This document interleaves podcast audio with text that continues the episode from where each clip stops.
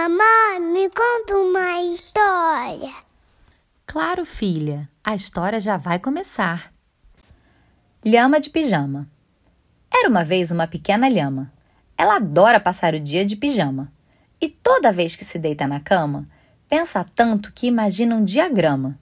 E se pergunta por que os peixes têm escama e por que os porcos gostam tanto de ficar na lama. A querida lhama prefere mesmo é rolar na grama, brincar de autorama e de vez em quando ir ao fliperama. Quando está sozinha, vai até a janela e chama, para ver se algum amigo aparece para jogar dama. Ela joga tão bem que já tem até fama, e quando todos batem palma, ela exclama: Se eu fosse profissional, ganharia uma dinheirama. Mas isso vai ficar para uma outra trama. Sua comida preferida é a banana e mesmo quando só tem chuchu, ela nunca reclama.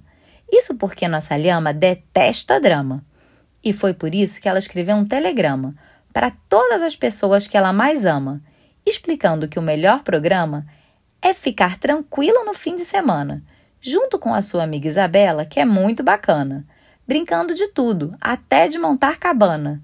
Porque quem está em boa companhia nunca se engana.